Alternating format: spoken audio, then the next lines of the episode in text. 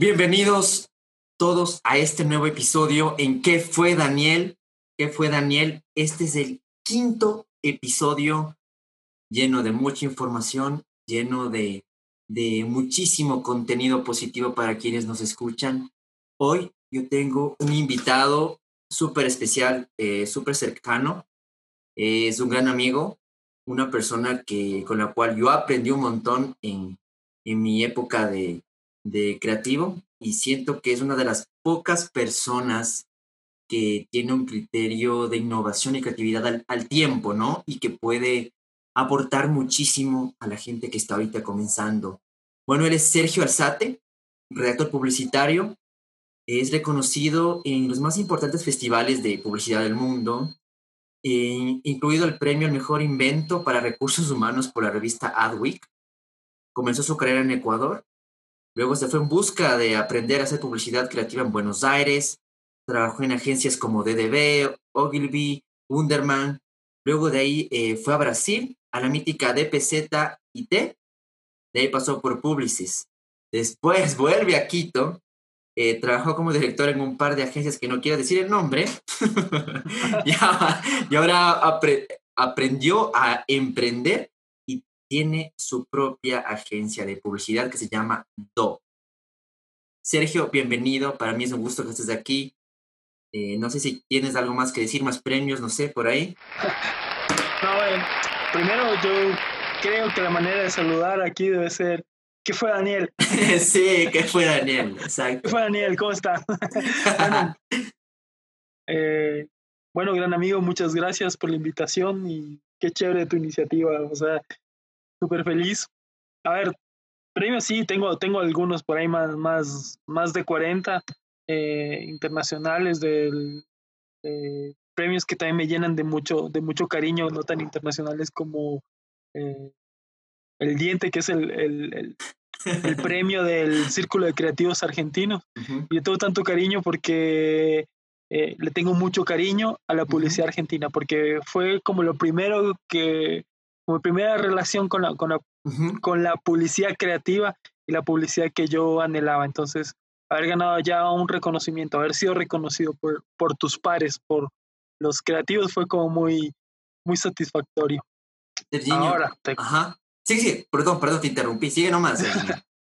sí, ahora, creo que en, en mi carrera, eh, más que los premios, yo, yo lo que tengo para contar es los lugares por los que pasé, o sea, de mercados como el argentino a otro tan diferente como el brasileño y al diametralmente opuesto que es el ecuatoriano.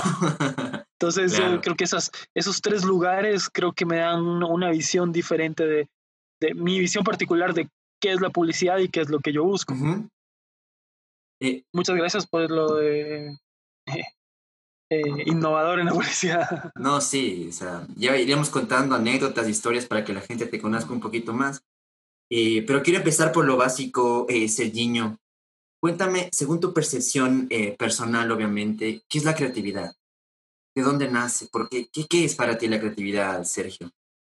Mira, yo tengo algunas respuestas que, que, que, que se me vienen espontáneamente dependiendo cuántas cervezas tengo encima. Pero siento que una recurrente es, es la rueda. La rueda es la gran invención, ¿no? Ya alguien, algún genio, alguien genial dijo, vamos, la rueda. Bueno, ¿y qué es la creatividad? La creatividad pienso que son como pequeños chispazos de, eh, ah, a una canasta le pongo la rueda, a unos zapatos Ah, le pongo una canasta a la rueda y creo una carretilla. A unos zapatos le pongo la rueda y creo unos patines. Eh, a una canasta más grande le pongo una rueda y, bueno, unas ruedas y me hago, me hago eh, una carroza. Entonces, por definir de alguna manera, es, son pequeños chispazos de genialidad.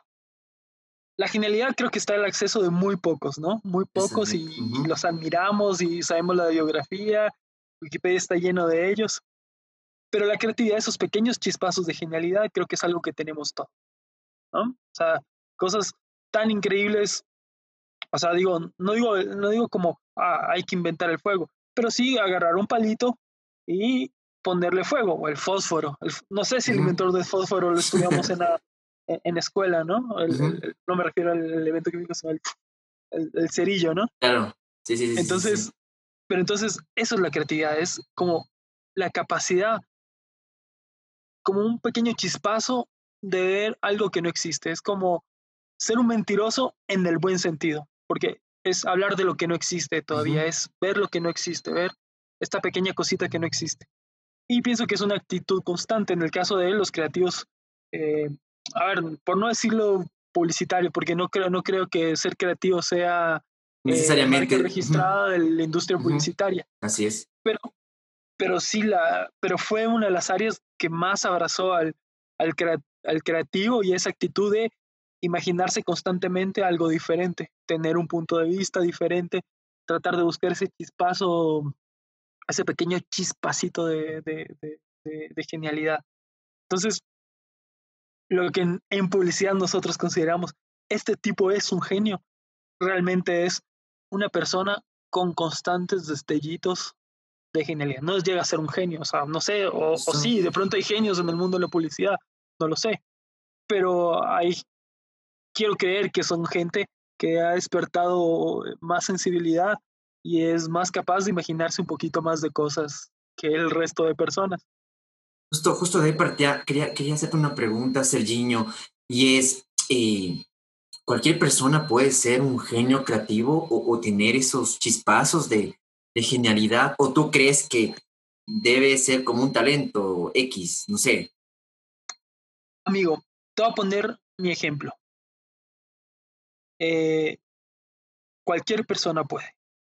Cualquier persona, pero es una cosa, es un camino doloroso doloroso y empedrado. ¿Por qué? Porque no muchas personas están dispuestas a compartirte la manera de ser creativo. Entonces, ¿qué, me pasó a mí cuando yo entré al mundo de la publicidad? Eh, yo comencé como director de arte, ¿no? Y me gustaba diseñar y pa, pa, y un diseño y que, ah, que esto se ve lindo, y dale. Y cuando empecé a tener algo de conciencia, empecé a ver las ideas que hacían, que había en casa y dije, wow, yo quiero hacer esas ideas o sea, primero gráficas, ¿no? Porque era, era, era diseñador, era director de arte, entonces gráficas decían, bueno, pero ¿cómo, ¿cómo estas personas cuentan esto tan particular y tan chévere? ¿Por qué no me quedan a mí cuando, así cuando, cuando yo hago un aviso y me saco la, la madre trabajando tres, cuatro, cinco, seis veces más que el resto? No, y no me pasa eso todavía. ¿Qué será que esta gente trabaja más? No. Lo que pasa es que entendieron cómo hacer las cosas de una manera diferente. ¿Y qué es lo que nos pasa en nuestro medio? Nos pasa que no hay alguien dispuesto a difundir las ideas de la creatividad.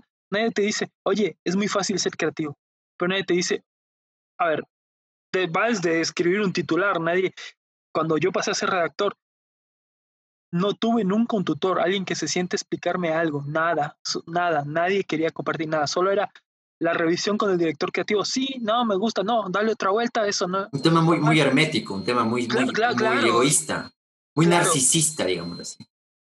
Pero ya después vas subiendo y te das cuenta que no necesariamente los directores creativos saben hacer las cosas bien tampoco. Entonces no es que, tal vez no es que la gente, hay un problema más como que no se comparte la base, no se sabe la base. Eh, eso yo siento que es lo que nos pasa aquí, acá en, Ecuador un poco. Entonces, pareciera ser que un, ser creativo es tremendo talento, cuando es un entrenamiento básico que tienes que hacerlo todos los días. Entonces empiezas a pensar todo el tiempo. Te voy a contar, como, como te dije, te voy a contar sobre mí. Eh, yo veía estas ideas, decía, yo quiero hacer estas ideas, yo quiero hacer cosas así. Entonces, todos los días me levantaba, y antes de entrar a la ducha decía, voy a pensar una idea, una idea que esté buenísima. Eran malísimas siempre, ¿no? Ninguna buena. pero, pero siempre decía, esta vez sí, esta vez sí. esta vez sí, va, esta vez sí, va, esta vez sí. Entonces, ¿qué pasó? Acostumbrar el cerebro a pensar, a, a, que cuando piensa no necesite, o sea, cuando piensa en publicidad no necesita eh, gastar mucha energía y se convierte como en inercia. ¿Por qué? Al cerebro le pasa una cosa muy curiosa. Dani, yo te digo, ¿cuánto es 10 por 2? 20. 20. Fácil, de una lo haces. Sabes multiplicar, ¿no? Así es. Y sabes multiplicar por tres cifras.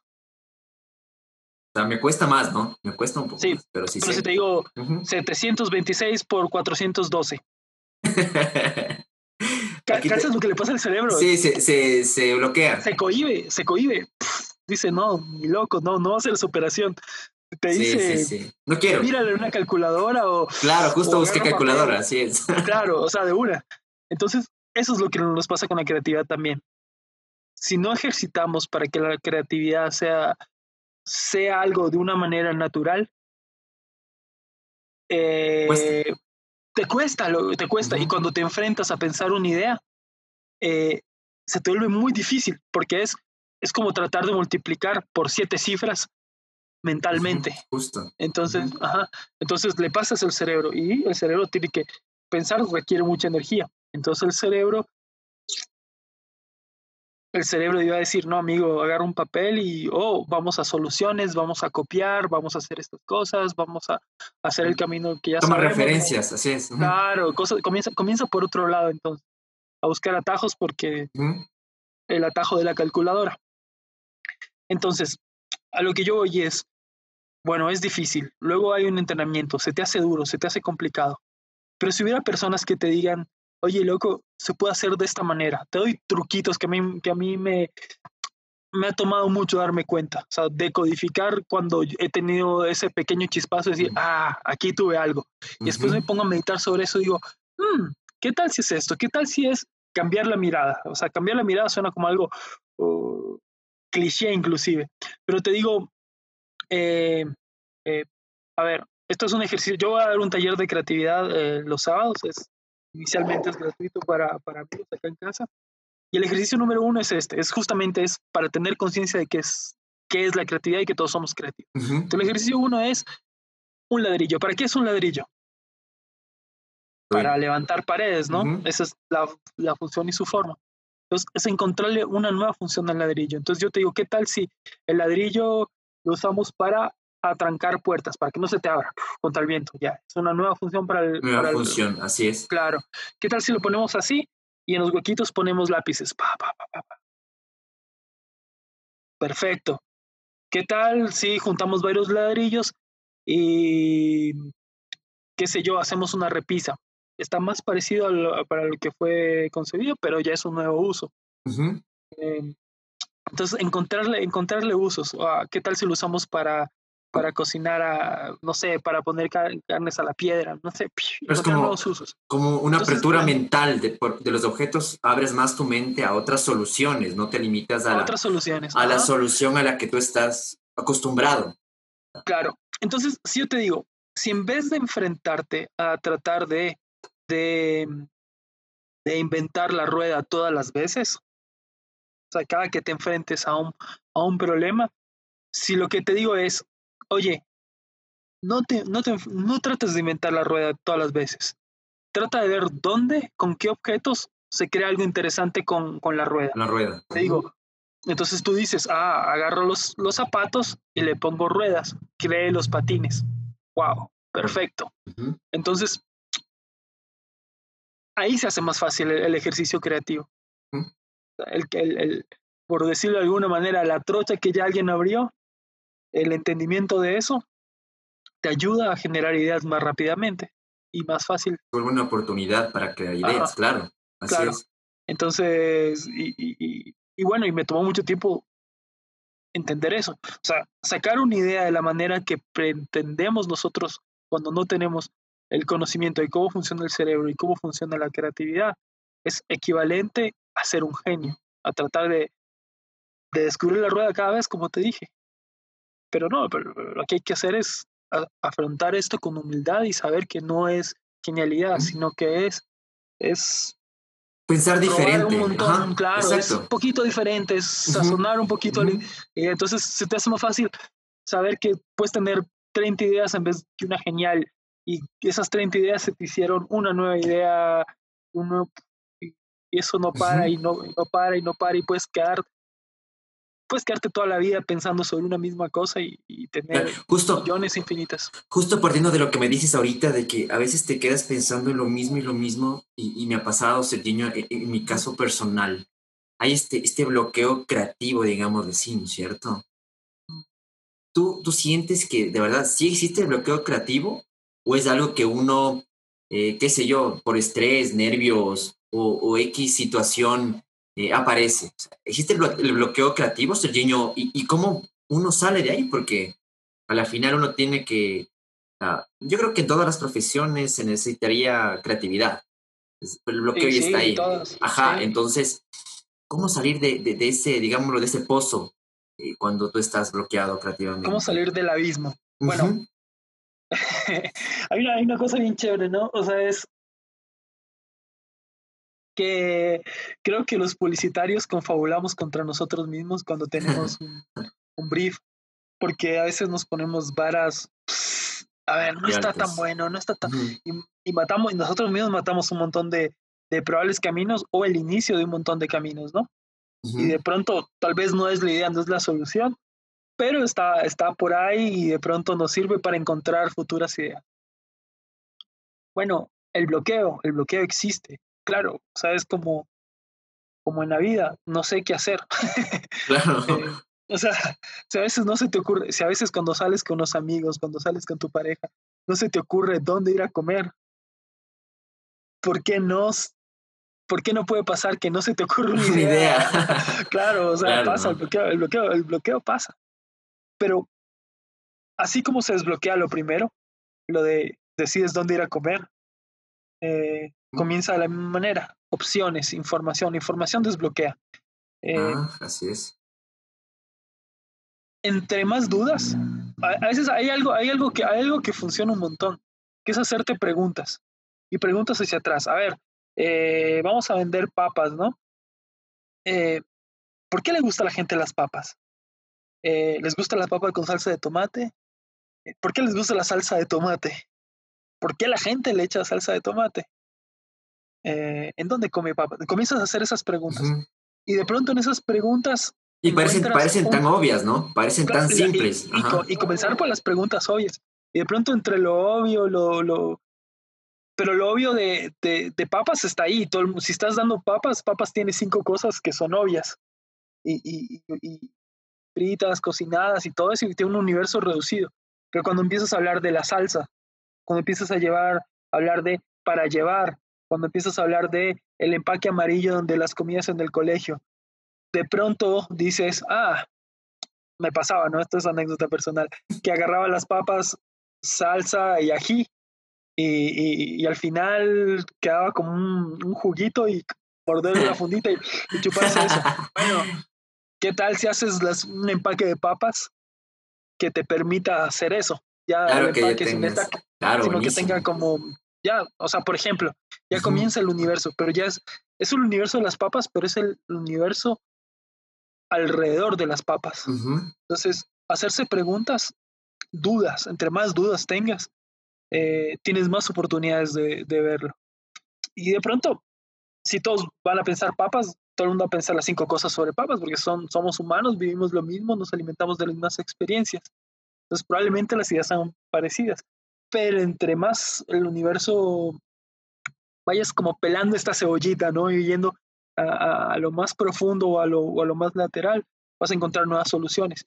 Yo creo que esa es una manera de escaparse de, de del drama de, un, de enfrentarse a un Word en blanco, a un canvas en blanco como, como diseñador o, o, una hoja en blanco, por llamarlo de alguna manera. O un silencio incómodo con la persona que estás, que estás buscando, con la que estás buscando una idea. Claro, es, Preguntarse, preguntarse. O sea, ser ignorante, asumir que no sabes algo. Dices, ¿y qué, qué pasa? ¿Qué hace la gente? Me gustó, claro, creo que se resume en lo que tú dijiste un poco, información. O sea, la información desbloquea. La información te da más, más aristas que te permiten tomar otras decisiones que están fuera de lo que tú ya tenías pensado o conoces, ¿no es cierto? Porque tú te quedas limitado en lo que crees, pero cuando obtienes más información, se te amplía la, visión de las cosas, ¿verdad? Claro.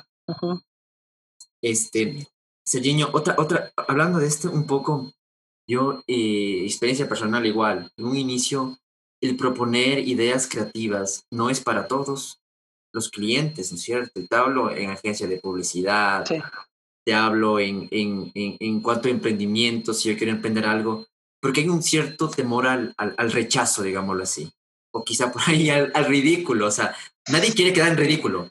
Y creo que e, el, el, el, entregar ideas es una profesión bastante dura porque le dan a la autoestima cada vez que uno... Eh, ¿Tú crees, eso te digo, tú crees que se puede romper con este miedo en algún momento? ¿O, el corazón se hace una costra en un punto y luego... No, nunca va a pasar, no hay nada. ¿Sabes qué? O sea, entregar una idea que uno quiere y que sea pisoteada es tan duro como que te hablen mal de un familiar.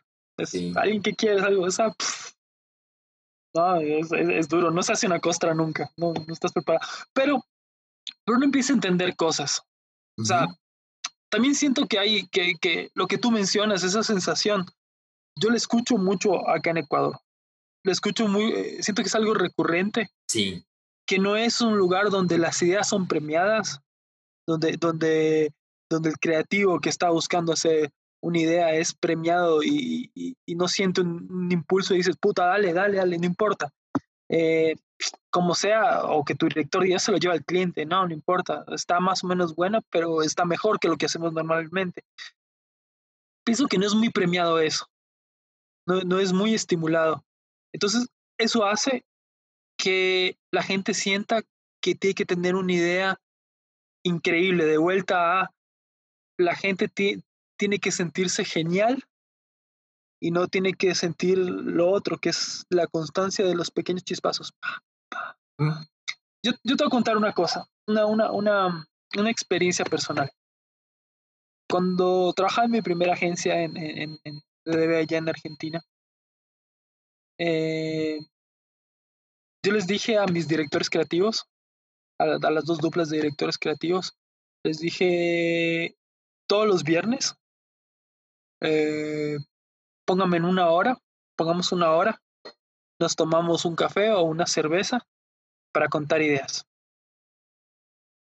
Y, y me dice, a ver, todos los viernes, dije, todos los viernes. Y tenía un montón de trabajo, loco, no, no sabes cuánto trabajo salía todos los días tardísimo, estaba eso.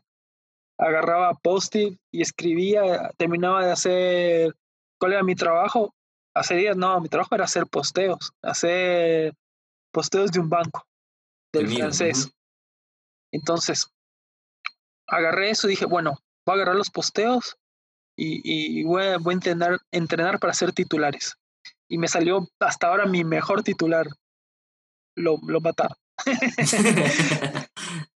bueno, ahorita, ahorita te cuento el titular. Pero yo sabía que el viernes tenía eso y era un compromiso conmigo, no era un compromiso con mis directores. Pero ¿sabes qué? Pero yo sabía que si les llevaba ideas, como ellos tenían más experiencia, ellos me iban a ayudar a afinar mi pensamiento.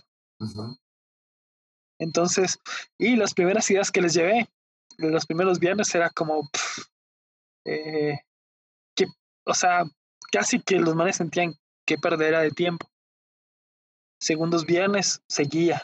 Después, con tanto trabajo y con así decía, este viernes, vamos, dale, decía, pero me decían como, hey, relájate, o sea, te va a dar algo, te vas a enfermar o te va a pasar algo eh, por, por esto.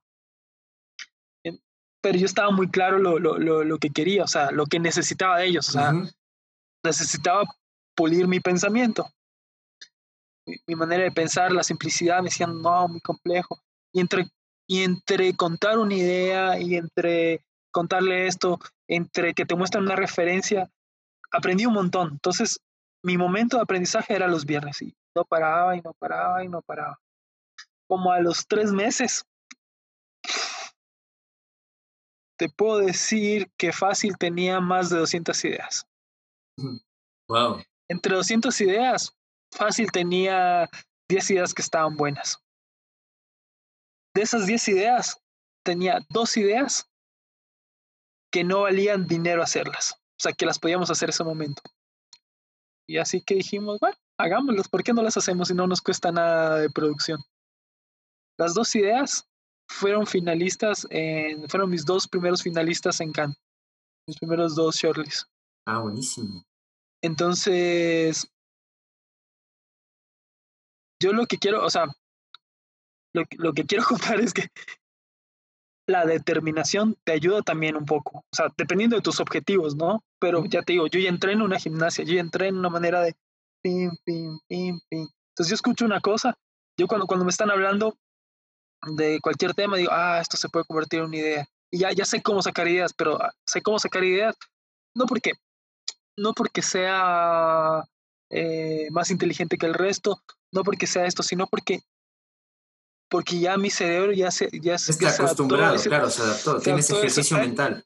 A ese ejercicio mental y y eso que al principio lo odiaba, o sea, lo que más disfruto en mi vida es la creatividad y hacer ideas, pero lo que más odiaba era sentarme en mis ratos libres a pensar una idea, o sea, prefería, preferiría en aquel entonces ponerme a ver Netflix, escuchar YouTube, ponerme a leer un libro, eh, un montón de cosas que uno hace cuando está solo. Eh, lo que sea, lo que sea, todo me parecía más entretenido. Pero, pero sabía que tenía que pasar eso o no, no, iba, o no iba a pasar nada y tenía la oportunidad de, de, de, discutirlo con otras personas. En eso sí creo que hay una diferencia. En, si tú cuentas ideas, si tú muestras ideas en Argentina, eso es, es, es muy valorado contar ideas. O sea, puta, si siempre tienes, si siempre tienes ideas, estás bien. Eh, con mi dupla recuerdo que hacíamos un board eh, cada tres días. Teníamos muchas ideas, contábamos, pam, pam, todos los días a ver qué onda, pam, pam. Y él también trae misma dinámica y, entonces era, éramos un tren. así, fluía, claro, fluía. íbamos a hacer esto, vamos a hacer esto. Y éramos, o sea, nos empezó a ir bien por eso. O sea, ya, de hecho, conseguimos trabajo en Brasil fue por eso. O sea, nos, nos ofrecieron trabajo porque habíamos arrancado recién y, y llevamos no tanto tiempo y, eh, y, y, por Facebook nos dijeron, oye, no quieren venirse a, a, a, trabajar acá porque ya nuestros trabajos empezaban a verse constantemente. O sea, ya entramos en una dinámica de, de cada brief lo resolvíamos con idea, eh, con, con creatividad y no con, y no con PowerPoint, que eso también es una cosa que odio un montón. Los PowerPoint pretenciosos que tratan de marear a los clientes, pero que no, no resuelven los briefs definitivamente. Entonces, no lo sé. Se me olvidó lo que me preguntaste y hablé un montón. no, no importa, sí, sí, sí. Eh, fue, tan interesante que, que, me dejé llevar, Sergi, no te preocupes. Pero, por, por oh, ejemplo... di la pregunta. claro, o, hablaste tanto como, como un PowerPoint. Como PowerPoint. no, eh, no, no, súper bien eh, eh, todo lo que, lo, que, lo que me contaste, porque yo creo que estoy de acuerdo contigo, o sea, uno tiene que, que entrenar muchísimo a la final, el cerebro es un músculo más que, que uno debería entrenar y, y, a la final ya luego automáticamente va a empezar a, a tener ese expertise que, que, que se consigue con, con el entrenamiento. Sí. Ese es, este es el lado de, de Sergio Alzate en la parte, digamos, de agencias publicitarias. Ahora yo quiero conocer a, a, al señor Alzate, que es el que emprendedor, el que ama. quiero conocer el corazón del señor Alzate, no mentira. Quiero, quiero hablar del señor Alzate, el emprendedor. Eh, obviamente es una agencia que tú tienes ahora. Sí, tengo una agencia. Ajá, emprendiste recién, entiendo que, ¿qué tiempo vas? Un, un, recientemente un año, ¿estoy bien? Cerca de un año, cerca de un cerca año. de un año. Te, a ver, te voy a contar, la historia de mi agencia es la historia del COVID-19 más un paro. el paro de octubre, el paro de octubre en el Ecuador, cuando todo fue cuarentena también para todos nosotros de, tres, de una semana. Entonces, entonces, se puede decir que que nunca en mi vida he trabajado tanto remotamente en pijama eh, como en esta parte. Como ahorita esa entrevista en short. Claro, sí, sí, entrevista en short. Entonces, bueno, la historia de mi emprendimiento tiene que ver un poco con, con la adversidad. pero, pero bueno, a ver, me divierto un montón. A ver, no sé si soy el mejor ejemplo de emprendedor, porque, y aquí va algo que ser creativo no significa, no, no necesariamente significa que vas a ser un buen emprendedor, pero para ser emprendedor sí necesariamente tienes que ser algo creativo. Entonces, si me preguntas como emprendedor, como empresario, ¿cómo me considero? ¿Cómo, cómo va el resultado? O sea, el marcador. Eh, yo pienso que, que soy Uruguay hace unas semanas en el primer tiempo. es una buena, una buena analogía, ¿sabes? Una muy buena analogía. Entonces, o, soy eh, el presidente del Barcelona después de la goleada cuando todos les querían renunciar. Escucha eso. Pero yo sé que ahí no termina, no sé que no sé, sé que ese no es el único partido que tengo. Y, y te digo, o sea, tal vez el resultado está así en algunos, en algunos, en algunos, en algunos balances, en, el balance económico tal vez. Pero ya me empieza a dar eh, muchas alegrías este emprendimiento. Por ejemplo, hicimos una campaña para Xiaomi que le he visto. Los celulares, ¿no es cierto? Sí, sí, con la marca de celulares. Y que ya le he visto en, en, en blog coreanos, en blog eh, ah, de Alemania, en blog de, de, de, ¿cómo se llama? De Reino Unido, en, en, una página de Tailandia. Entonces digo, ah, qué chévere lo que se hace en, en, en una agencia en pijamas puede llegar a, un montón de lados. Hicimos un, cuando recién hicimos un posteo, un posteo, metimos un chiste y lo que comenzó con 75 compartidos en la primera hora, eh, después salió en algunos medios como, como si fuera como memes de las marcas hacia Apple y, también digo, ah, qué chévere, son las cosas que se hacen en, en, la casa en pijama. Em, entonces digo, tal vez tal vez como emprendedor podría dar dos consejos. Primero, aprendan cómo hacer dinero. Pero no crean, no crean, no crean en esos que venden cursitos y todo eso. Esa gente, su único negocio certero, el único buen negocio que han hecho es venderle a la gente los cursos. los cursos. no, busquen, busquen, busquen gente hablen con la gente que le va bien los negocios, gente con contadores, hablen con administradores de empresa, hablen con vendedores. Esa información, si uno reúne toda esa información, le va a ir un poquito mejor. Sergio, ¿qué tan buen administrador de, empresas es? Eh, eh, malísimo, loco, malísimo, malísimo, malísimo. Sí. Pero es algo que, estoy, que, que, estoy aprendiendo. Es, es, claro. Estoy teniendo a ver, yo siento que un creativo puede aprender de administración y de contabilidad, pero no sé si un contador y un administrativo puede aprender fácilmente de creatividad. Me queda la duda. Ah, Me queda la duda. Un punto. Como que el creativo tiene una, como decíamos hace un instante, la mente un poco más abierta a nuevas experiencias, más bien los contadores y la gente que tiene ese razonamiento más más abstracto o absoluto, es como que le cuesta un poquito más abrirse a, la creatividad. Si tienes toda la razón, Ser. Ah, no sé si la razón, pero me suena. algo me dice el olfato. El, de pronto ahí un contador, sorpresa. Pero por ahí vos eres un contador, pura anécdota me estás contando. un contador, de, historias. El mal chiste del, del episodio de hoy es ese. El chiste, Peor chiste del episodio de hoy, loco. Sergio Alzate, contador. Contador. De historias. así es. Así es. Justo eso, partiendo de, de, de, lo de la creatividad dentro de, del tema del emprendimiento, Serginho, ¿se puede em, estimular esta creatividad ya dentro del emprendimiento? Quiero, quiero, más bien dicho, quiero hacer un ejercicio contigo. Quiero que no, que no lo hables dentro del punto de vista de tu empresa, ajá, publicitario, dentro de tu, de tu, agencia, porque el mundo de la agencia creo que es muy atípico. Creo que es un mundo muy, muy atípico y sí, puede manejarse administrativamente como cualquier otra empresa, pero a la final sí es bastante atípico. Yo quiero que me des tu punto de vista y tu expertise que tienes en, varios temas de creatividad e innovación. Eh, por eso mi pregunta es, ¿se puede estimular la creatividad eh, dentro de, un emprendimiento, dentro de una empresa, Serginho? ¿Crees tú que se puede estimular? Sea cual sea el negocio, ¿no? O sea, obviamente, hablamos de... Por supuesto, por supuesto. Y, y, yo creo que, a ver, topas un tema precioso y, y súper valioso. O sea, a ver, estamos hablando de creatividad y esa creatividad y, las, las, anécdotas de Sergio Alzate le sirven a Sergio Alzate. y se acabó. bueno, vamos a hablar de algo que, que, que, pueda servir a alguien. A ver, y esto ya no es cosecha personal, sino que es observación de lo que le ha pasado al mundo.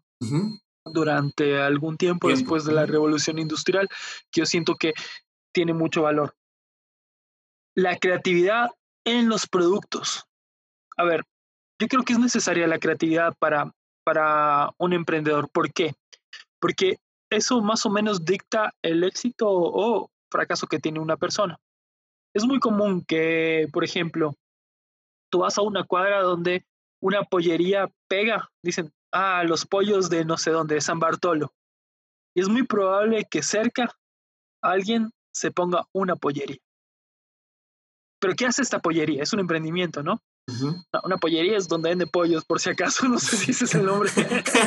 voy a ser que, voy a ser que, claro, voy a ser que en Venezuela pollería es un lugar donde hay cualquier cosa, claro. No. claro, claro. Bueno, entonces, ¿qué pasa? Es un lugar tratando de imitar el éxito de otro lugar. La innovación lo tuvo el primer lugar, los pollos de San Bartolo. No sé si es así, no, no es, un, es un ejemplo, ¿no? ¿Por qué? Porque en un lugar donde no había pollos, se puso un, se puso un, un, lugar donde venden pollos. Entonces la innovación es la gente, o lo, creativo es, la gente ya no tiene que ir a buscar pollos a otros lugares, no tiene que viajar, no tiene que llamar delivery, nada. Están acá y pueden venir, pueden sentarse y comer. En San Bartolo, claro. En San Bartolo. Entonces es la innovación. El segundo lugar que dice, ah, este mal le está yendo bien en esto, yo me pongo un pollo, eso no es innovador, es un seguidor, no es creativo. Si él se quiere poner un lugar ahí, para, le va a arrebatar probablemente algo de espacio, algo, algo de, de, de, clientes. Clientes. ¿Por qué? Porque de pronto el, el, el, mercado que hay ahí, o sea, hay suficiente mercado para dos pollerías. Y de pronto vive, y es el segundo. Y un tercero llega y se pone y dice, bueno, yo me pongo, pero es el que menos clientes tiene y es el local más chiquito y todo eso. Entonces dice, bueno, ¿y por qué yo no vendo como estos manes? ¿Por qué yo no me tapo de plata como estos manes? Entonces la respuesta es porque eres un copión. Porque no le estás ofreciendo nada diferente a los clientes, no le estás ofreciendo nada, nada creativo a los clientes, no te, has, no te has puesto a pensar en tus clientes. Imagínate que no existieran los guantecitos para comer pollo. Y este tercer, y este tercer cliente ese tercer emprendedor. Eh, emprendedor que tiene los pollos en San Bartolo es el primero que se pone los guantecitos de plástico para que no te ensucies las manos. Entonces, su producto se convierte en un producto creativo. Serginho, ¿y tú crees que estos pequeños detalles que tú me vas comentando, que vas van innovando, en este ejemplo, partamos del mismo ejemplo, ¿no? Eh, esos pequeños detallitos que, cambian un poco, diferencian de la competencia, ¿pueden lograr mejores resultados? Por supuesto, porque, porque le estás dando, estás le estás dando algo al cliente. ¿Por qué bajar el precio? ¿Por qué bajar el precio funciona? Porque cuando tú percibes que le das lo mismo, cuando el cliente percibe que todo el mundo le da lo mismo, es, ah, esto es igual a esto, es igual a esto, ah, pero vale menos, tengo un beneficio. Tengo un beneficio. Cuando, cuando todos son iguales, cuando los tres pollos, las tres pollerías son iguales, tienen el mismo precio, los locales son parecidos, ¿por qué iría por el uno o por el otro? Bueno, San Bartolo fue el primero, tiene más tiempo, más tradición y... Va por ese lado, trayectoria. Ajá. Sí. El segundo y el tercero, bueno, este, estos manes, eh, estos manes tienen guantecitos para que no te manches. Ah, qué chévere. Bueno, sí. Y es, y es algo que puedo comentar. Mi experiencia al consumir el pollo está mejor, mi producto es mejor. Y además de eso, te pongo, te pongo a elegir, tienes papas cocinadas y fritas. Estamos hablando de los, las primeras pollerías de la humanidad. Sí, sí, sí, sí. Luego de los cavernícolas. ajá, y además de eso, ají. Entonces yo soy el tercero, el que recién apareció. Y hago todo eso y los demás, los demás no. Entonces, yo, mi pollo es diferente, es mejor. Puedo decir que es mejor, puedo decir que es diferente. Puedo, pues, pues tiene papas fritas o cocinadas, o las dos. Además tiene ají y además no te manchas cuando lo comes. Perfecto, y, y, es increíble. Entonces ya tengo una ventaja en el mercado, ya tengo una, mi producto tiene una ventaja. Y es algo de lo que yo puedo hablar. O sea, cuando mi producto tiene una ventaja, yo puedo comunicar. Eh, luego, ¿qué sucede? Al ver los otros que tienen una ventaja del tiempo, dicen, oye, pero hagamos lo mismo. Pongamos guantes y pongamos aquí. Otra vez desaparece la ventaja. Y de vuelta sale, la, sale la pregunta, ¿qué tengo que hacer para seguirme manteniendo adelante? Como la primera opción. Como la primera opción. Ya le puse guantes, ya le puse ají, ya le puse papas. Eh, bueno, el delivery no va a ser en fondo, va a ser en una caja. Te va, a venir cortado. No sé, y ahí, y ahí este ejercicio de hacer pequeñas interacciones sobre el producto, o sea, pequeños upgrades, por llamarlo de alguna, manera, de alguna manera, unas pequeñas mejoras. Este ejercicio constante, eso es lo que conocemos como innovación.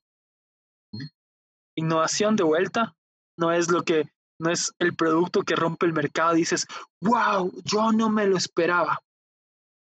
Innovación es agarrar una silla y año tras año irlo mejorando, momento a momento, constantemente. Es un proceso. Disciplina samurai, el proceso, ese proceso, el proceso es innovación, el resultado es un producto que va, la va a romper, porque cada vez es diferente, que no para. O sea... ¿Alguna marca en, el Ecuador, Serginho, que, que tú conozcas, que, que ha hecho esto, tal vez? ¿Qué una marca en Ecuador. ¿Qué sientes tú? O si no, dime, no, ninguno. O sea. No, o sea, que yo sepa, no. Que yo sepa, Y en otro país que tú veas, para que la gente que escuche sepa, tenga un ejemplo más, más claro, porque los pollos de San Bartolo es, es muy... claro, no, no, no, o sea, fue, algo porque quise, me, quise hacer pero especial. no, claro, pero... Es conocedor de gastronomía el caballero. Claro, se ve que, se ve que ha sido... No, pero por ejemplo, eh, eh, mundialmente, o sea, puede ser una marca reconocida. ¿Cuál crees tú que ha ido, eh, que ha ido menguando este proceso, no?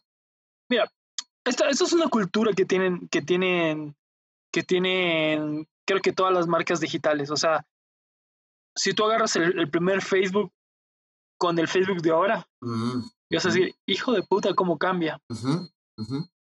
Si agarras WhatsApp, cómo cambia, stickers, el, WhatsApp de ahorita con el WhatsApp de hace un montón de tiempo, es, es cómo cambia, ¿no? Entonces, creo que todo, todo, todas, las, todas las marcas cambian las, hay unas más innovadoras que otras, o sea, todas, son todas las marcas tecnológicas son innovadoras porque está en, está en su gen, la tecnología en su, gen es innovador.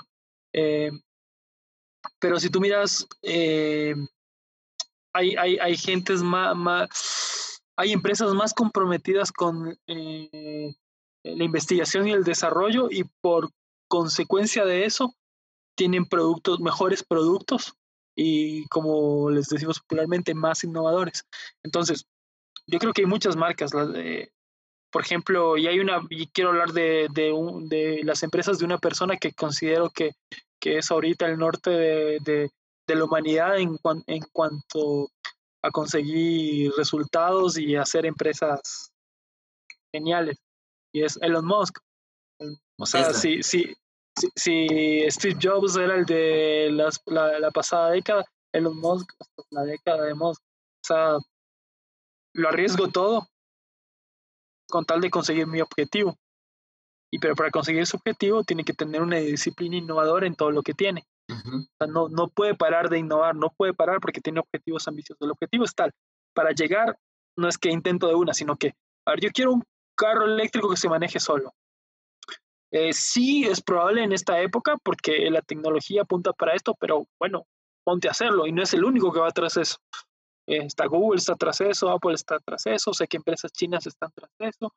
Eh, todos lo intentaron, muchos se bajaron. Eh, Nvidia también estaba tras eso. Eh, muchas grandes empresas de autos estaban tras eso, pero no estaban tan comprometidas como él lo estaba. Y, él, está más cerca que nadie. O sea, él no, su empresa Tesla. Él, es un CEO nada más y solo es un caprichoso. Quiero esto. claro, voy a hacer esto con... Me cuesta dos millones, pero tranquilo, claro. Ya, vaga, vamos. Pero bueno, él no, su equipo y la gente y la gente que contrata y la gente que busca, busca gente que crea que se puede, ¿no? Claro, tiene que buscar, tiene que buscar gente que, que comparta ese, ese, esa aspiración, ¿no? Esa aspiración, ajá. Porque él solo con sus aspiraciones moriría, solo con sus aspiraciones, ¿no? claro, mi sueño es hacer estas cosas. Mi sueño, mi sueño, ¿sabes qué? Mi sueño es que mi sueño era tal cosa, ¿no? Hacerlo el siguiente año. De hecho, mi idea era, quería que una agencia con menos de un año de fundación se ganara un león. Una agencia independiente con menos de un año de fundación se ganara un león.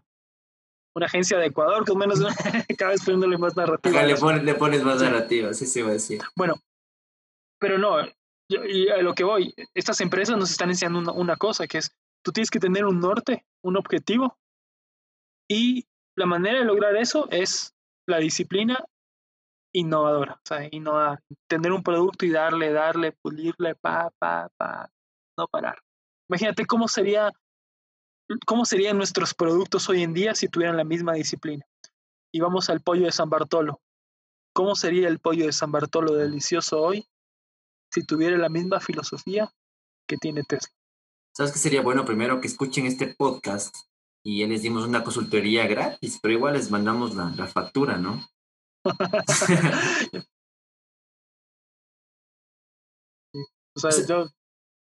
Sí, sí, te entiendo. O sea, podría cambiar totalmente e, e, el, pensamiento de, de, las marcas. Y justo por ahí parte otra pregunta, Sergio, aprovecho, te corto, disculpa, es, ¿por qué en el Ecuador no existe esa, esa mentalidad? ¿Por qué aquí no, no ha nacido todavía un, un Elon Musk que, que, que desee tal vez no trascender, digo, en, en, el, en, el, tema tecnológico, ya que es un país bastante complejo en eso, pero ¿por qué no hay una persona que realmente piense en, en hacer cosas diferentes, ¿no? ¿Crees tu, tu visión, no? Sí, a ver, mi, mi, mi visión sobre esto es, es política. no importa, aquí hablamos de todo. Mi visión, mi visión, mi visión es política. Mi, mi visión es que no se premia, o sea, no tiene valor social intentar hacer estas cosas. O sea, aquí tiene valor, tiene más valor social estudiar un montón, ser ingeniero, no para qué, no qué hiciste, no qué haces. No, no tiene tanto valor emprender, no tiene tanto valor ser empresario, no tiene, o sea, el empresario es malo acá, de partida. O sea, el, empresario es el malo. Porque gana plata, o sea. El que gana plata es malo. Malo. vamos, arrancamos un poquito mal. Ah, el éxito, entonces el éxito es castigado de alguna manera, socialmente. Entonces tiene valor ser contratado por alguien, ser ingeniero, estudiar, papá, esforzarse, no ser el más inteligente, no el que descubrió algo. Bueno, luego, somos un país lleno de impuestos y regulaciones y trabas y un montón de cosas que, que emprender es complicado. Mira, cuando abrimos la empresa, eh, cuando abrimos la empresa hubo que pagar como 400 dólares en la superintendencia de compañías. Claro, para inscribirla. No sé, no sé, no sé, no sé, cuánta, yo te voy a decir las cosas que me acuerdo, pero en fin. Luego patentes municipales. Luego no sé qué cosas. Luego ir al SRI. Todo era paga, paga, notario, abogado, no sé qué, no sé cuánto, no sé cuánto, aquí, acá. Y eres emprendedor, ¿no? Ojo. Claro, y, y, y, ya, bro, yo quiero, quiero hacer dinero de esto y antes de, de, de, hacer dinero, antes de hacer el primer centavo, ya había, había desembolsado un montón para el Estado. yo, wow. Y a final de año, de mis utilidades, o sea, lo que genero como empresa, 25% no para la gente que trabaja conmigo, no para mi equipo, no para los que estamos haciendo los, los, soñadores, los que, los que se van a desvelar, no los que están poniendo la fuerza de trabajo para el Estado. Entonces, ya estamos hablando de que, o sea, que el, o sea, quien gana es el Estado, pero quien pierde somos la sociedad. O sea, eh, para mí emprender debería ser como, a ver, ¿usted qué quiere hacer? Bueno, un formulario electrónico. Yo soy Sergio Alzate con fulanito de tal, queremos ponernos un negocio de esto, se va a llamar Hoyos de San Bartolo, publicidad. San Bartolo, publicidad. San Bartolo, publicidad. los pollos de San Bartolo me paguen porque como le he hecho publicidad esta vez. Sí, ojalá nos paguen. entonces, claro, entonces que sea eso, papá, me pongo y empiezo a generar. Y empiezo a generar, empiezo a generar, empiezo a generar y empiezo a hacer. Me va bien, perfecto, voy a pagar impuestos y todo eso. Pero, ¿y si me va mal? ¿Por qué tengo, o sea, el único que queda bien parado es, el, municipio, el Estado, no sé qué, todo es que. Entonces eso, eso hace que la gente le tenga miedo a emprender. O sea, es que obvio que te tiene que dar miedo porque estás arriesgando un montón. O sea, eh, préstamos por acá, préstamos por acá, pa, pa, pa. Entonces, si, te, si tienes una idea de negocio, un negocio chico, una, y quieres hacer las cosas en la ley, eh, te va a costar un montón. Basta, va, lo que te va a pasar es que si te va mal, porque eso es una probabilidad que te vaya mal, que te quiebres, o sea, es una probabilidad en todo lado, eh, va, va a pasar que te quedas jodido y, y no vas a querer intentarlo de vuelta. O te va a dar mucho miedo intentarlo de vuelta. Porque luego de eso te va a tocar buscar un trabajo y vas a tomar el primer trabajo que encuentres. Te va, te va a tocar empezar a pagar tus deudas que, que, que adquiriste al inicio. Claro, para, para todas estas cosas, para todo esto que se necesita. Claro. Y pagar, pagar, pagar, pagar. Y después se te ocurre una idea y dices, puta, debería ponerme, ahora sí, con la experiencia que tengo, lo que hice mal otra vez, eh, ahora sí lo hago bien. Pero también te queda la experiencia de, mm, la última vez, mira cómo claro. Entonces pareciera que el emprendedor que le va bien es el testarudo, el que no aprende en la vida, el que el que nunca le hacía caso a la mamá. El que nada. el, el, chancletazo, el chancletazo, el chancletazo. Claro, entonces parece que nuestra suerte como, como, como país depende de que uno de estos testarudos la pegue. Uno de estos inconscientes la pegue. La pegue. que no claro, el que no le hacía caso a la mamá cuando le iba mal. Le iba mal. Claro, no es un tema muy, muy, muy complejo. Tiene razón. O sea, para emprender uno tiene, le pone más trabas que a cualquier otra persona con, con mucho dinero, ¿no? Es que, viste, es, claro. Entonces, por eso es que aquí hay, gran, aquí, hay, aquí hay muchas empresas, pero las empresas que son no, no tienen que ver con emprendimiento, no tienen que ver con la apuesta a algo nuevo, sino hay empresas que, eh, ah, traigamos una, una representación de esto, eh, pongamos una cosa de esto, una, cosas, negocios probados, pero que son negocios no innovadores. O sea, vamos a hacer vamos a hacer, se está vendiendo, se está vendiendo jabón, vamos a hacer jabón, no sé qué. Las grandes empresas que tenemos, las corporaciones que tenemos, tienen que ver con eso. No hay una, no hay una, una, una, corporación que diga, vamos a hacer algo, algo nuevo. O sea, toman, como decimos comúnmente, los enlatados que vienen acá. O los productos aprobados, los que, Exacto, los, los, enviamos aquí. O sea, copiamos y pegamos. Es un copy-paste. Un copy-paste, ajá. Un copy-paste del producto. Sí, sí, sí, sí.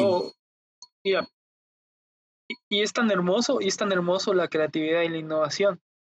O sea, cómo, cómo, cómo, cómo es valorizada por, por, por el mundo. Que si tú te fijas, la, la innovación y todo esto, las empresas más valiosas ahora mismo son empresas que no existían el siglo pasado el siglo pasado me refiero a los 20 años atrás, ¿no? O sea, claro, claro. hace 100 años. Peor hace 100 años, o sea, rompe ese paradigma de que eh, eh, los ricos siempre van a ser ricos, los pobres siempre van a ser pobres. No, rompe eso. ¿Por qué? Porque el siglo pasado, el, eh, a inicios del siglo, los petroleros eran los multimillonarios y, y, algunos eran los multimillonarios. Cambia el siglo y, y ellos ya no Apple tiene más plata que un montón de países, más que, el PIB de un montón de países. Eh, Google, empresas que nacieron no hace mucho. Y ese es un buen eh, pensamiento, y aquí el gobierno, el Estado no se da cuenta de eso, el potencial que puede tener. Yo creo, o sea, tú dices que, en resumen, aquí hay, aquí en Ecuador, si hay Steve Jobs, si hay algún Elon Musk por ahí, si hay un, un, Jeff Bezos, ¿no es cierto? Sino que realmente... O sea, por lo menos la capacidad y el conocimiento para hacer estas cosas está, porque esto está, es dominio de todo el mundo, ¿no? Esto, esto, esto no solamente es, ah, los inteligentes son los que se van a vivir a Silicon Valley. De hecho, hay muchas personas de Ecuador que tienen ideas y dicen, yo me voy a Silicon Valley porque allá voy a ver y tengo que empaparme de la cultura que se está sucediendo allá y yo tengo que aprender a hacer estas cosas. Y voy a hacer mi empresa, va, va, va. Y hay gente que la pega. Pero ¿por qué aquí no hay un Silicon Valley? ¿Por qué? O sea, más bien esa es la pregunta. ¿Por qué en Ecuador no hay un Silicon Valley? ¿Por qué no hay un lugar donde hay un montón de empresas haciendo esto? ¿Por qué no hay una nueva economía emergente? Nuestra economía emergente es, son emprendimientos de sándwiches. Brother, no, estamos mal. Eso no nos va a sacar de... De dónde estamos. De dónde estamos. O sea, si vas a vender sándwiches,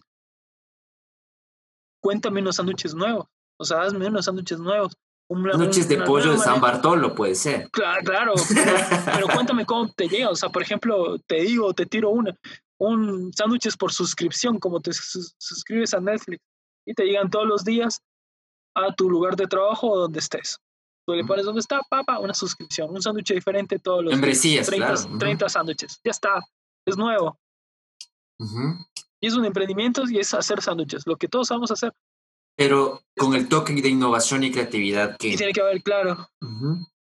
Eh, eh, justo hablando de este tema de, de como el ejemplo que me das de, los sándwiches, Serginho, ¿en qué, ¿hay un momento, tú crees que hay un momento preciso eh, dentro de una empresa o dentro de una marca para innovar? ¿Crees que hay un momento o cualquier momento es bueno para innovar? Todo, todo, todo, todo momento debería ser innovación. Todo, todo momento debería ser innovador y debería ser una cultura. Y la cultura, o sea, la cultura, la cultura tiene que ser clara. Yo, yo he pasado por empresas que dicen, no, es que esto no es la cultura. Y yo me preguntaba todo el tiempo, ¿cuál es la cultura entonces? No lo sé, es que aquí no hacemos esas cosas. ¿Cuáles son las cosas? No, no están claras las culturas, no hay una cultura clara. No hay, y, sí, y, y para que todo momento sea un momento innovador, tiene que haber una, una, una cultura de innovación y entenderse la innovación. O sea, cuán importante es la cultura. Eh, recuerdo una cosa que me llamó un montón la atención. No es que fui, no, aclaro, no, no es que fui, pero es un dato que, que, sé por, por, alguna cuestión de la vida, por un artículo por ahí. Internet maravilloso, los rincones es Internet. Eh, en los pisos de Canon, de, de, la, de, la, de, las, de la empresa Canon, los que hacen cámaras, antes hacían impresoras, escáneres, todas estas cosas. Eh, había, estaba marcado más o menos 10 metros. Y te decía, cuente de aquí hasta acá y tiene que ser menos de 5 segundos. Tiene que caminar rápido en el pasillo. ¿Por qué? Porque hablaba de la cultura, de moverse todo el tiempo rápido, pa, de no parar. Entonces, esos detalles pequeños muestran la cultura. O sea, eso es la cultura. O sea, tienes que correr más rápido que esto. Tienes que moverte más rápido que esto. Entonces, ahí está la cultura impregnada en detalles como eso. Y en todo momento, ¿no? Y, claro, y se cuenta, y es una manera de contar la cultura. Entonces, yo te digo, en todo momento debería innovar una empresa. No estoy diciendo que mi empresa sea la más innovadora, eh, pero tenemos un norte claro de lo que queremos y, eso es como nuestra religión, nuestro Padre nuestro, es esto, esto, y el tipo de ideas que queremos hacer están y están definidas. Y para llegar a, a ese punto de ideas, a ese tipo de ideas que queremos vender, trazamos una hoja de ruta y el tipo de ideas que vamos a hacer primero para llegar allá. Entonces, para llegar allá, todo el mundo tiene que pensar de cierta manera. tengo que hacer que todos los que todos los que estamos trabajando pensemos de una filosofía. Claro, hagamos el cambio. Entonces, ya decidimos comenzar desde el principio, desde, desde tal paso. Entonces, lo que vamos a llamar eh, eh, sería como Sí, sería como innovador, o sea, el punto, que, o sea, resultados, resultados wow tecnológicos, que es lo que queremos tener. Para llegar a ese punto tenemos que pasar por un montón de cosas y todo el mundo tiene que volverse de cierta manera, todos los que trabajan con nosotros. Y en ese momento vamos a tener ese tipo de ideas, personas pensando de esa manera. Bueno, lo que tiene que pasar con una empresa es que tiene que tener su cultura volcada a la innovación. Y quien entre se va a empapar de esa cultura y va a aprender a hacer las cosas, porque somos, somos personas sociales y socialmente vamos a, vamos a hacerlo y vamos a entenderlo y vamos a ser innovadores y solver nuestra manera de vivir. Virginio, y, y justo eh, hablamos de, Sí, quiero seguir hablando del tema de la innovación, ¿no? De lo que tú quieras. ¿Cómo, ¿Cómo innovo mi producto? Antes, previo, previo, antes, antes, antes. Cualquier empresa puede, eh, puede tener este, este tema de, de innovar, Serginho. ¿Cualquier tipo de empresa crees tú o crees que hay empresas en las que se les complique el innovar, como decíamos, de, de personas, ¿no? De, de profesiones. ¿Crees que todas las empresas puedan entrar dentro de, de este territorio? No, no todas pueden, pero todas deberían. O sea, no todas las empresas pueden eh, innovar, pero todas deberían. O sea, todos deberíamos innovar, eh, tener esta, esta cuestión de mejorar nuestro producto, mejorar cómo hacemos las cosas, qué es lo que, qué es lo que hacemos. Ahora, yo te digo, si tú quieres tener un producto que, que, sea atractivo, que sea moderno, que, sea, moderno, me refiero no a que tenga lucecitas LED y, que tenga siete cámaras como los últimos celulares que, que, hay. No, lo que me refiero es que un producto moderno es la manera de cómo se consigue un, un producto moderno. A ver, los productos, ¿cómo funcionan las marcas? Las marcas, o cómo funcionaban las marcas. Aquí quiero hacer énfasis. ¿Cómo funcionaban las marcas? Las marcas, las grandes empresas eh, PG, grandes empresas, conglomerados, eh, Unilever, todos estos, creaban productos, ¿no? Uh -huh. Creaban productos y decían, bueno, nosotros tenemos palma, entonces hacemos aceite de palma, hacemos jabones, hacemos no sé qué, papá, papá, Los productos suficientes para que llenes un supermercado. Hasta helados te hago si quieres. Y pa, pa. Entonces, ¿qué hacía? La policía ¿qué hacía? La policía te decía, helado choco empastado, lo más rico que haya, mmm, sabroso, pruébalo, bla, bla, bla, bla. Cualquier discurso que se le ocurra al, al publicitario del momento que le tocó ese brillo. ¿Cómo se crean los productos ahora? Los productos se crean pensando en los usuarios. Ni siquiera les decimos consumidores, les decimos usuarios. ¿Quién usa eso? ¿Con quién conecta? Con, pensando, pensados en personas, personas, en humanos, carnecita y hueso nada de target como un militar, no, nada, humanos. Entonces, ¿cómo conectamos como un humano? Bajo una necesidad. ¿Qué necesita la persona? ¿Qué problema tiene esta persona? ¿Mm? Y esto, esto, esto, es el inicio. A ver, ¿tú quieres, ¿tú quieres hacer un buen producto? ¿Mm? Entonces aquí na, nace la, la pregunta. ¿Qué problema le resuelvo a una persona? La primera pregunta, la primera gran pregunta. ¿Qué problema le resuelvo a una persona? Si no entiendo el problema que tiene la persona, ¿cómo le puedo dar una solución? Entonces, mi producto tiene que tener forma de solución. Entonces, de entrada, cuando genero mi producto, mi producto, ya tengo un producto creativo e innovador. ¿Por qué? Porque tiene un proceso de, de, cómo fue pensado. Yo, vamos a hablar, vamos a hablar, no sé, ponme un ejemplo y tratamos de hacer un ejercicio rapidísimo, si no sé, eh, una papelería. Entonces, ¿cuál es el problema? ¿Cuál es, ¿Qué problema le resuelve la, una papelería a, a, las personas? A, a las personas uh -huh. Entonces, mmm, no sé, comencemos. Un problema clásico es eh, que los guaguas no avisaron que, tenía, que tenían que llevar cartulina el lunes o láminas el lunes o cosas y es así. Un sábado, y es un domingo a las 5 de la tarde. Claro, entonces, ¿cuál, ¿cuál tendría que ser tu producto? Una papelería que abre solamente domingos. Ya está, resuelves. Ese es tu marketing, esa es tu publicidad, ese es tu producto. El publicidad, ¿Mm? la publicidad y el producto están súper ligados. O sea, es casi lo mismo. ¿Qué tengo que contarte? Tengo que contarte la solución. Esa es la manera de hacer publicidad. Uh -huh. Por eso ahí entra también el punto de la creatividad como, como una herramienta para vender, ¿no es cierto? Ahí es cuando hablamos de la creatividad como herramienta para vender, ¿cierto, Serginho? Claro, la, la, la creatividad te ayuda. A ver, vender. Vamos a hablar de vender. Vender, vender es, yo creo que quien te vende es eh, la persona que te hace ver que tú necesitas algo. ¿Mm? Entonces, ¿qué hace la creatividad? Es, creo que una, una cuestión de la creatividad, algo que tiene la creatividad es la capacidad de empatizar con las personas.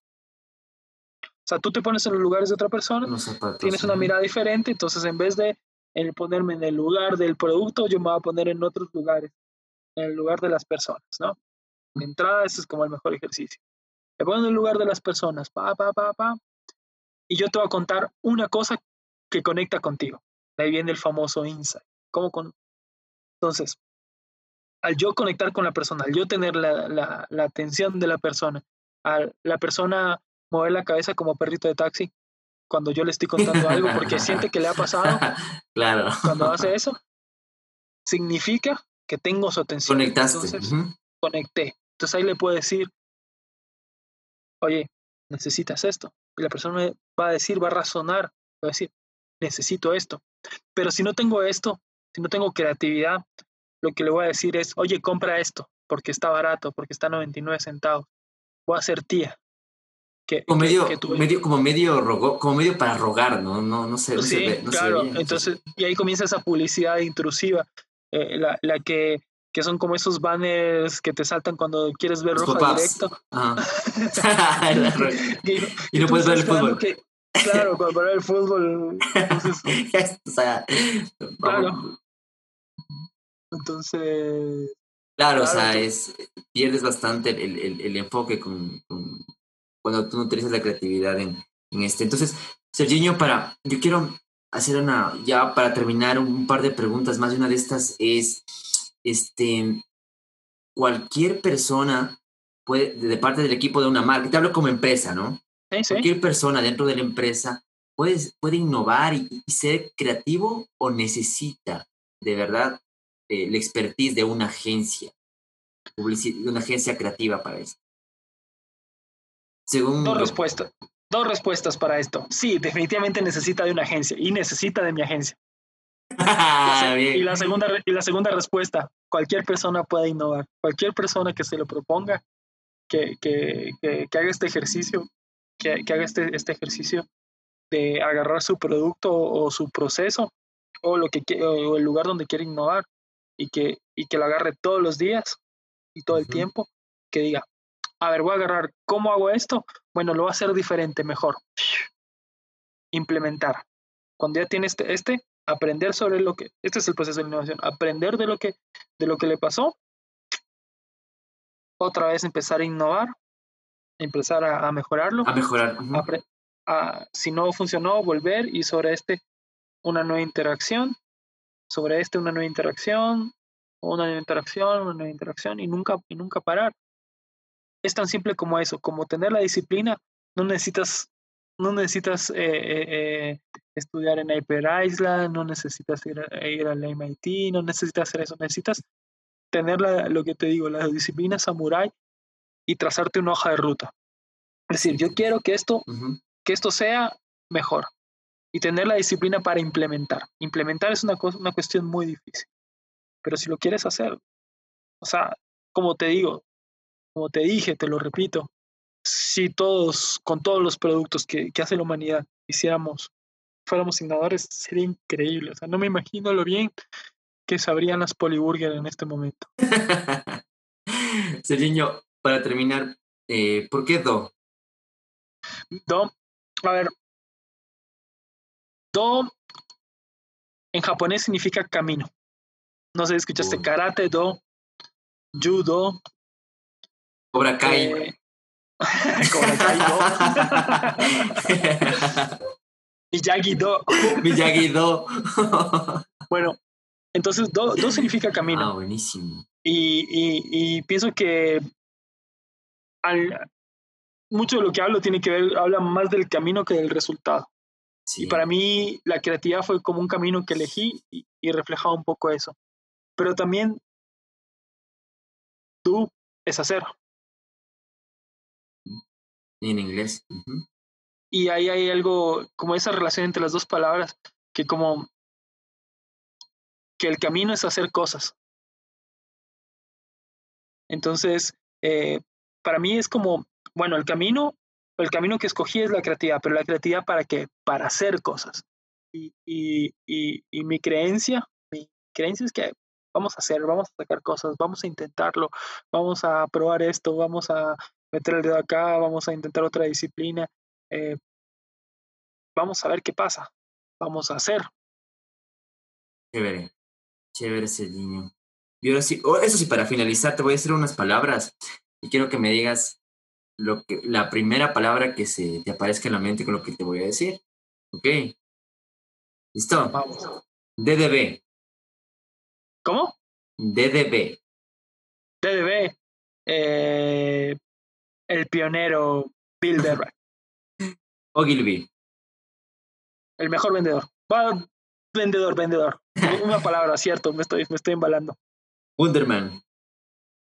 Eh, data. Eh, DPZ Anti. Eh, el legado. Publicis.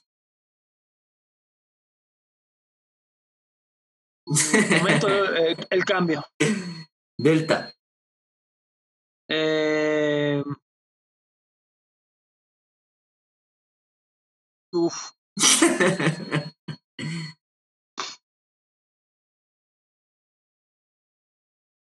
si no hay Eh, palabra, tranquilo. Seguimos a la, a la que Imagino que vas a cortar todo esto porque, a ver, no hay palabra delta. No, no voy a cortar. Del- Delta.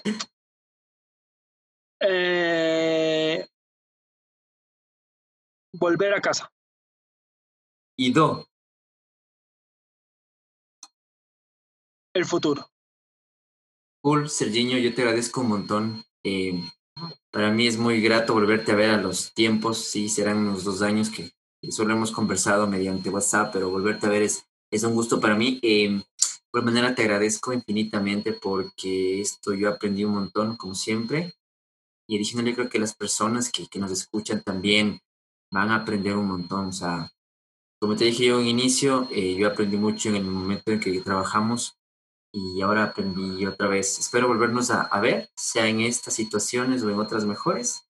Y te deseo lo mejor y mucha abundancia en tu, en tu nueva, en, tu nuevos, en tus nuevos proyectos, que ya veo que no necesitas ni abundancia ni bendiciones porque ya están saliendo solitos. Gracias. Pero no queda más. Deseo mucha suerte y éxitos y gracias por, por, por estar esta, esta noche. Claro, y, y para terminar, lo que tú quieras decirnos, bienvenido.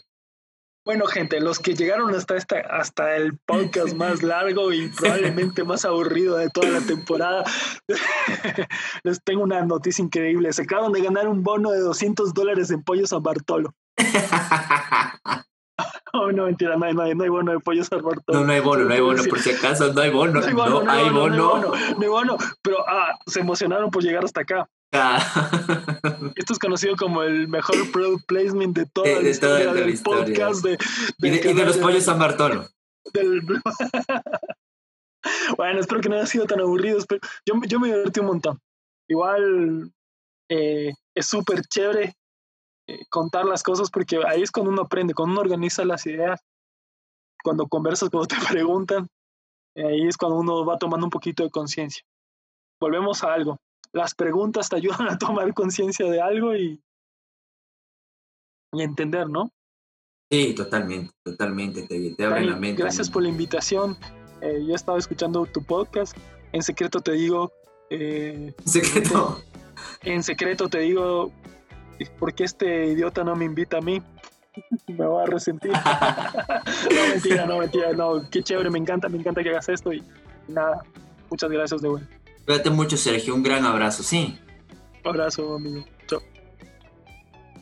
Este podcast viene gracias al auspicio de Papers Inc., monstruosamente creativos, Cinema Snacks, Tuckers Fruits, Dico Inar, Odonto Fit y una mención especial para la agencia publicitaria y creativa innovadora DO.